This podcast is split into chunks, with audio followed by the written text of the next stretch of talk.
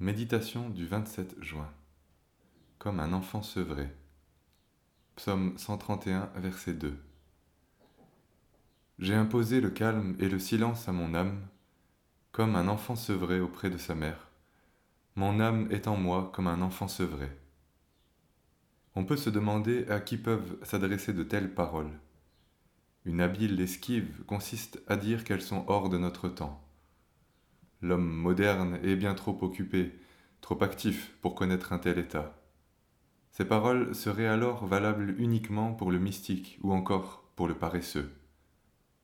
C'est pourtant le roi David, homme actif, homme de guerre, homme en proie à bien des tourments, qui s'exprime ainsi. Il n'a rien d'un fainéant. Les spectaculaires progrès de la médecine permettent à l'homme d'aujourd'hui de rester actif longtemps. Il n'est donc jamais de temps pour se reposer ni pour vieillir. Ce qu'il faut, c'est rester jeune et actif le plus longtemps possible. Il faut fuir à tout prix le quotidien laborieux et lassant pour aspirer à ce qui sort du commun, aux opportunités qui pourraient mettre un peu de piquant dans la vie. Nous avons pour modèle les réussites mondaines qui prônent l'excellence et dont l'objectif est de gagner en connaissance, d'élargir son périmètre, d'être plus performant.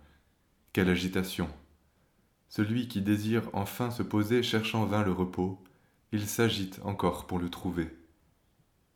Comment imposer le repos à son âme? La paix est accordée aux humbles et non à ceux qui cherchent sans cesse l'élévation. Comment savoir que nous sommes dans le repos? Notre disposition à l'amour en est le révélateur. Celui ou celle qui n'est plus disposé à l'amour pour son conjoint et pour les siens sait qu'il n'est pas dans le repos de Dieu. Il s'est laissé gagner par les passions, il n'est plus disponible, il ne supporte plus d'être dérangé, il perd toute sensibilité. C'est en confessant que Christ a crucifié la chair et ses passions, même celles qui animent notre service pour lui, que nous trouvons la victoire. Nous en sommes au bénéfice si nous sommes en lui par la foi, en acceptant que la croix tue nos profondes aspirations à l'élévation, la chair est sans force pour entrer dans le repos, car si nous nous agitons, Dieu n'agira pas. Nous n'avons qu'une seule chose à faire, confesser l'œuvre de la croix, et croire que la parole est vivante et efficace encore aujourd'hui pour nous. C'est alors que nous pourrons agir avec des motivations et un état d'esprit totalement différents.